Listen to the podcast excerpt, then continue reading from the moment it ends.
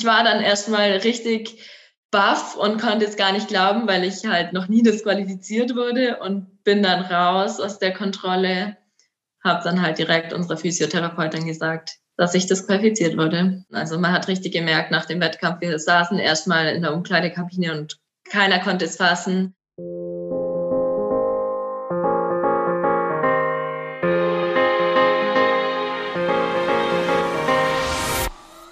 Hallo und herzlich willkommen zu den Team Deutschland Podcast Sonderfolgen mehr als Gold, Silber und Bronze, wo wir über die ganz besonderen Geschichten und Momente sprechen, die sich hier bei den Olympischen Winterspielen in Peking so ereignet haben. Olympische Spiele sind eben mehr als Medaillen, sind ein ganz besonderes Ereignis für Athletinnen und Athleten und mit denen möchten wir eben hier im Podcast über diese Momente sprechen und darüber, was sie auch mitgenommen haben von diesen ganz besonderen Spielen. Bevor wir aber starten, möchten wir uns natürlich wie immer bei unserem heutigen Partner bedanken.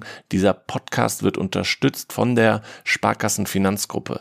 Überall in Deutschland stehen die Sparkassen an der Seite der Menschen und ermöglichen ihnen die wirtschaftliche und soziale Teilhabe. Im Sport engagieren sie sich jährlich mit über 90 Millionen Euro für Vereine, das deutsche Sportabzeichen, die Eliteschulen des Sports und für die Athletinnen und Athleten von Team Deutschland und Team Deutschland Paralympics.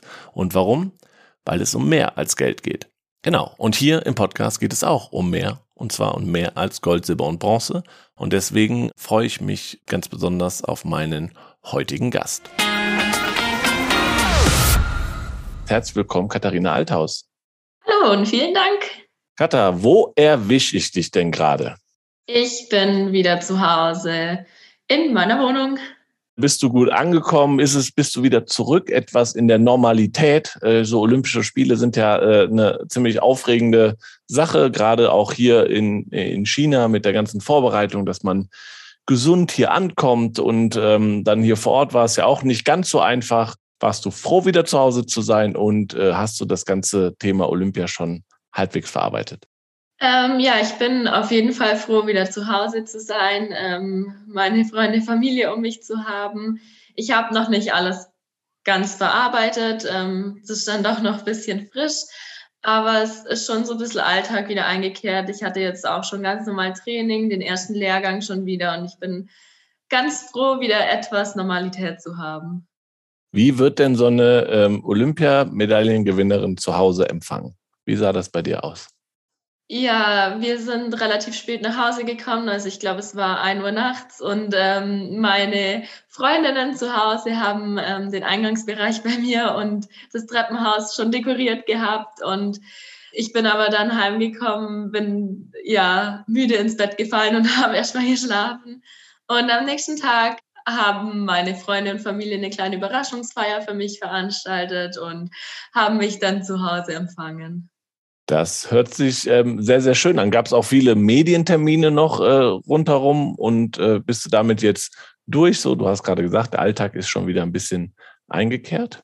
Ja, ich habe erstmal das Wochenende danach für mich gehabt, ähm, habe auch da speziell gesagt, ich möchte keine Interviews und ähm, ja, einfach meine Familie und Freunde sehen, ähm, die Zeit mit denen genießen. Und ja, bisher hatte ich aber jetzt dann doch schon einige Interviews und ich bin, glaube noch nicht am Ende. Also ich ähm, habe irgendwie Tag für Tag weitere Anfragen und habe schon noch ein paar Interviews zu machen.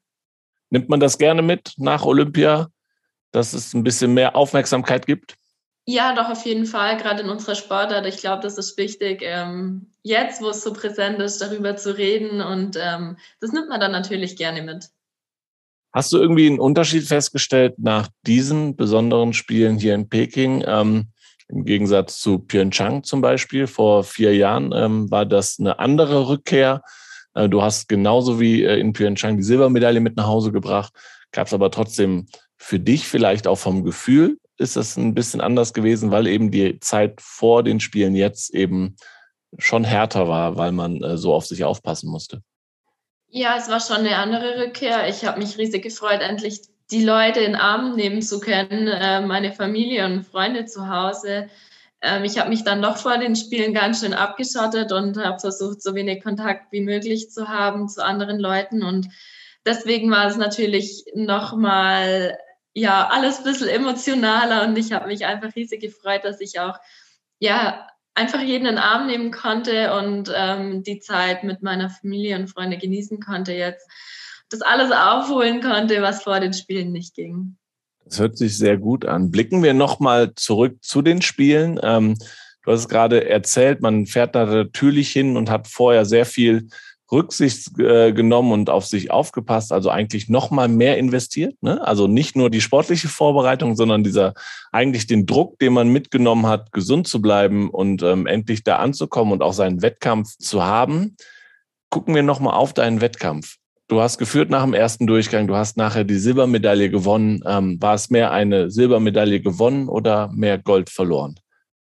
Nee, also jetzt im Nachhinein ähm, ist schon die Silbermedaille gewonnen. Im ersten Moment, als ich die zwei aufleuchten sah, ähm, war ich kurz enttäuscht, weil es wieder der zweite Platz ist und ich ähm, eine richtig gute Ausgangslage hatte und auch einen richtig guten Sprung hatte. Ich war wieder nach vier Jahren da und konnte um die Medaille mitkämpfen, war ganz vorne dabei und da war ich natürlich ganz kurz enttäuscht, dass es wieder der zweite Platz ist, aber ja, ich habe mich dann trotzdem gleich gefreut, weil wieder eine Medaille bei Olympia ähm, nach vier Jahren und ich bin mega happy über die Medaille. War das eine Befreiung für dich, als du gemerkt hast, auch vor Ort, dass klappt, du kommst mit der Schanze gut zurecht? Auch das ist ja sicherlich, ähm, wenn man sich jetzt mal die Jungs anschaut bei euch, ne, dass man am Anfang anreist mit einer Erwartungshaltung und dann sind es Olympische Spiele alle vier Jahre und dann ist es mit der Schanze nicht ganz so einfach. Wie war es bei dir so die ersten Tage vor deinem Wettkampf angekommen und gesagt, okay, das Gefühl stimmt? Ja, ich war ganz froh, dass wir recht entspannt ähm, rübergeflogen sind, ähm, dass alle aus unserem Tief auch negativ waren da drüben, dass wir schon mal die erste Hürde geschafft haben, überhaupt rüberzukommen. Und die Trainings davor liefen ganz gut. Ich habe ab dem ersten Sprung gemerkt, die Schanze liegt mir ganz gut. Ich hatte noch das eine oder andere, was ich ähm, ja zu verbessern hatte in meinen Sprüngen, aber ich wusste genau, wenn ich das umsetzen kann, dann kann ich da vorne mitspringen und ähm, um die Medaillen mitkämpfen. Und das war natürlich ähm, erstmal Erleichterung, als ich das gemerkt habe. Ich war in den Trainings nicht ganz vorne dabei, aber ich wusste genau, ich kann es schaffen und das war natürlich ähm, richtig gut und ich habe mich schon ziemlich gefreut und war dann aber wiederum nervöser, weil ich wusste, es kann funktionieren. Okay, aber ich fand, das hat man dir zum Beispiel gar nicht angesehen. Äh, was ich mitgenommen habe, dass du sehr also du hast gelächelt, du warst, saßt mit einem Strahlen oben auf dem Balken, was ich normalerweise von äh, Skispringern und Skispringerinnen nicht kenne. Die sind eher konzentriert und angespannt, aber du hattest gefühlt sehr, sehr positives Mindset. Äh, brauchst du das? Ja, auf jeden Fall. Also ich brauche das gute Gefühl. Ich äh, muss mich wohlfühlen, auch schon vor dem Sprung. Und das hatte ich alles. Wer mich kennt, weiß, wie nervös ich wirklich war. Und ähm, ja, mein Team um mich herum war die ganze Zeit für mich da und die wussten auch, oh je, ähm, das wird gut, weil äh, ich bin, also ich weiß, ich springe besser, wenn ich nervös bin und das wissen auch die Leute um mich herum, aber ähm, ich brauche natürlich auch das gute Gefühl und das hatte ich und drum, ähm, ja, war das so eine Mischung zwischen mega nervös, aber dann doch cool, weil ich wusste, es wird gut. Wenn du da oben auf dem Balken sitzt, sprichst du dann nochmal zu dir innerlich? Sagst du irgendwie, gehst du bestimmte Dinge nochmal durch oder sagst dir jetzt, hau richtig einen raus, treff den Absprungpunkt richtig, bleib locker? Gibt es da irgendwelche Dinge, die du dir immer wieder sagst? Auf dem Balken direkt nicht mehr, aber davor, wenn ich äh, mich fertig mache, meine Ski anziehe, dann habe ich mir schon so eingeredet, okay, du kannst es, du schaffst es, mach's einfach. Aber ab dem Punkt, wo ich auf dem Balken sitze, kann ich gar nicht sagen, was ich denke. Da bin ich einfach voll fokussiert und äh, ja, warte sozusagen, bis ich los kann. Und hat sich das äh, zwischen dem ersten Durchgang und dem zweiten Durchgang geändert? Hast du da irgendwie was anderes gesagt? Hast du gesagt, mach den Sprung wie beim ersten Durchgang oder so? Wenn du weißt, da oben, du sitzt da, jetzt geht es um, um Gold? Nee, das war eigentlich genau das Gleiche. Das war so, okay, äh, mega gute Ausgangslage, mach's einfach, du kannst es und äh, mach einfach, ja. Okay, äh, dann nimm uns nochmal mit auf ähm, die Stunden und Tage danach. Du hast gesagt, kurz enttäuscht, dann dich sehr gefreut über die Silbermedaille. Dann ist ja so hier gewesen, dass es dann erst eine Flower Ceremony an der Wettkampfstätte gab. Ähm, dann aber, ich glaube, du hast dann abends schon einen kleinen Empfang bekommen im Hotel, wo du warst. Und dann am nächsten Tag die Medaillenübergabe. Was sind das für Momente für dich gewesen? Ja, ähm, das ging alles ziemlich schnell. Also nach dem Wettkampf hatte ich ähm, die Flower-Zeremonie, noch Dopingkontrolle, ähm, den ein oder anderen Pressetermin noch, ähm, wurde dann mega lieb empfangen und von meinem Team im Hotel.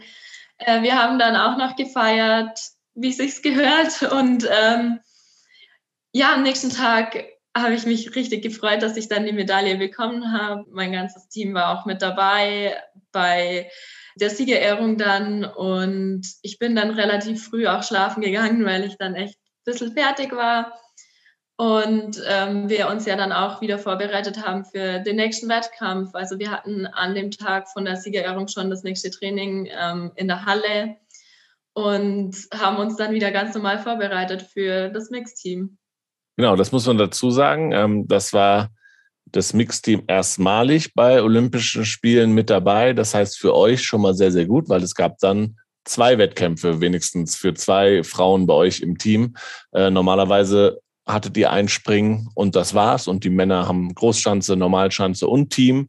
Ähm, das ist schön, dass es da für euch noch eine zweite Möglichkeit und eine zweite Chance gibt. Neben dem Mixteam, was würdest du dir wünschen, was es sonst vielleicht noch ähm, für Wettkämpfe für euch geben sollte, könnte? Ja, ich würde mich mega freuen, wenn wir wie auch bei einer Weltmeisterschaft das Viererteam hätten und auch die Großschanze ähm, eigentlich so die Wettkämpfe, wie die Jungs es auch haben. Ich war aber schon ziemlich froh oder bin ziemlich froh, dass wir schon einen zweiten Wettkampf äh, jetzt bei den Olympischen Spielen hatten weil ähm, bis nach Peking fliegen wieder für einen Wettkampf wäre halt echt enttäuschend gewesen wieder.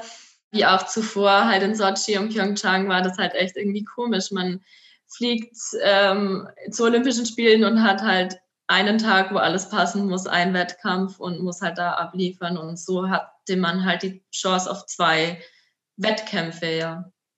Wie bist du ins Mixteam ähm, reingegangen? Mit welcher Stimmung? Mit einer Silbermedaille im Gepäck war das doch sicherlich eine positive, positives Gefühl. Ja, auf jeden Fall. Wir sind da ziemlich cool in das Mixteam eigentlich gestartet. Ähm, die Selina und ich haben direkt einen Probedurchgang ausgelassen, weil wir eben ein gutes Gefühl hatten auf der Schanze davor und eben mit einer Silbermedaille im Gepäck ähm, kann man dann schon entspannt, das sage ich mal, in den zweiten Wettkampf starten äh, mit einem richtig guten Gefühl. Und ich wusste, ich brauche den Probedurchgang nicht. Ich ja, komme gut mit der Schanze zurecht und kann direkt im Wettkampf starten. Jetzt müssen wir dann natürlich über den Wettkampf auch noch sprechen. Das fällt dir sicherlich äh, immer noch nicht ähm, ganz so leicht, weil ähm, das war ein Riesenaufreger, glaube ich, auch in, in Deutschland. Ich, wir haben auf Social Media äh, wirklich sehr, sehr, sehr viele Reaktionen ähm, dazu bekommen, mehr als zu allen anderen Entscheidungen. Denn ähm, das war ein Wettkampf, der sehr, sehr, also von außen gesehen und sicherlich erzählst du uns auch nachher noch mehr, sehr, sehr unglücklich ähm, aussah, weil mehrere Teams und darunter auch ihr disqualifiziert worden seid, weil eben die Anzüge anscheinend zu groß waren und diesmal so getestet worden ist wie vorher noch nie und ähm, entsprechend das natürlich eine sehr, sehr ja, harte Erfahrung, glaube ich, für euch war. Ne? Also nimm uns da doch nochmal mit, wie du das erlebt hast. Ja, also nach meinem ersten Sprung, der richtig gut war, ähm, habe ich mich erstmal mega gefreut, dass ich direkt wieder so abliefern konnte. Musste dann nach dem Sprung in die Kontrolle und habe schon gemerkt, als ich da reingekommen bin, oh, irgendwie diese Stimmung ist nicht gut in dem Raum. Also vor mir war noch eine, eine Russin und ich musste kurz warten, bis ich zur Kontrolle konnte und ähm, habe gemerkt, die zwei Kontrolleurinnen bei mir sind nicht wie sonst, waren nicht ganz so entspannt und hatten auch ein bisschen einen raueren Ton an sich. Und dann habe ich gleich gemerkt, okay, irgendwas ist ganz komisch und ich wurde dann ganz normal kontrolliert. Was heißt ganz normal? Ich wurde ja strenger kontrolliert als sonst, als ich es davor gewohnt war und ich wurde jetzt echt schon oft kontrolliert. Es wurde wirklich alles nachgemossen, alles geguckt, ob es passt. Und ich wurde halt erst normal abgegriffen. Also bei uns, ähm, wir müssen uns ganz normal in so ein Gerät stellen. Wir werden abgetastet, ob der Anzug sitzt. Wurde dann ja, gebeten, den Anzug auszuziehen. Dann wurde der Anzug vermossen. An verschiedenen Stellen wurde auch die Luftdurchlässigkeit getestet. Ja, dann wurde ich halt hingestellt und am Körper vermossen. Und der Anzug an den Stellen auch vermossen. Und ähm, das hat halt bei drei oder vier Stellen gepasst. Und bei der fünften Stelle war es dann halt so, dass mein Anzug zu weit war und ich dann deswegen disqualifiziert wurde. So wie das da passiert ist, ist zuvor bei noch keiner Kontrolle so bei mir gemacht hm. worden. Kriegt man das denn sofort dann das Ergebnis mitgeteilt? Die Kontrolleurin ähm, also hat mir gezeigt, also hier aufgeschrieben, mein Körpermaß, das Maß vom Anzug und hat mir das gezeigt und meinte dann nur, you know what it means. Und ähm, ja, dann wusste ich direkt, okay.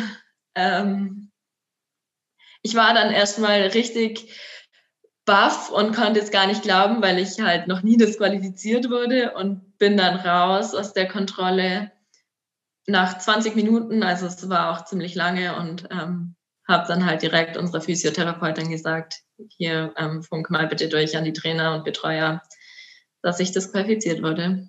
Das ist ja auch unfassbar hart, dass du dann auch noch die Nachricht quasi über als erstes mitbekommst und die dann ja auch noch überbringen musst. Also das ist ja auch eine, eine harte Nummer gewesen dann. Gut, dass dann da jemand direkt da war, dem du das stecken konntest, ne? dass das dann ja, ich, schnell also, weitergegeben wurde. Unsere Physiotherapeutin hat zuvor auch mitbekommen, wie halt ja die Dani, Iraschko Stolz und auch die Sarah Takanashi disqualifiziert wurden ich habe der das halt dann direkt gesagt und sie war auch die erste Person, die mich dann halt in den Arm genommen hat und getröstet hat und ähm, für mich da war. Ich merke, dass es immer noch für dich natürlich eine, eine harte Sache ist, darüber zu sprechen. Ich finde das total krass und das macht irgendwie Olympia auch aus, dass es halt so ein Wellenbad der Gefühle sein kann, ne? als ganzes Team, weil Erfolg und Misserfolg, wenn man so einen ganzen Olympiatag sich anschaut, so nah beieinander liegen kann. Wir hatten ja auch einen Tag, wo es, glaube ich, drei, vier Viertelplätze gab und dann hinten raus irgendwie dann Dreifacherfolg in der Bobbahn so. Also das sind wirklich Dinge, die äh, die man, wenn man das gesamte Team anguckt, ähm, immer mal passieren kann bei Olympia.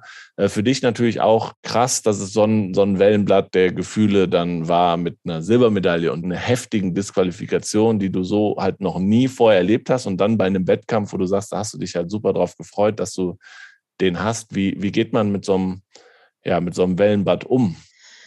Ja, für mich ist es ja immer noch schwierig irgendwie zu akzeptieren, vor allem weil es nicht nur mich betroffen hat, ähm, sondern halt das ganze Team. Es waren noch drei andere Athleten und Athletinnen mit dem Team betroffen, ähm, aber halt auch die ganzen Betreuer und Trainer, die ähm, dafür gekämpft haben.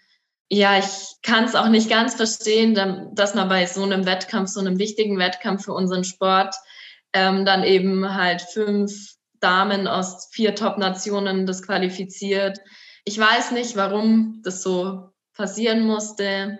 Ich bin froh, dass ich das Team um mich herum hatte ähm, oder immer noch habe, die mir von Anfang an keine Vorwürfe gemacht haben, die mich getröstet haben und für mich da waren in der Zeit. Ich glaube, es wäre ganz, ganz schrecklich für mich gewesen oder immer noch, wenn ich da allein gewesen wäre und ja, die nicht so zu mir gehalten hätten. Also man hat richtig gemerkt nach dem Wettkampf, wir saßen erstmal in der Umkleidekabine und keiner konnte es fassen.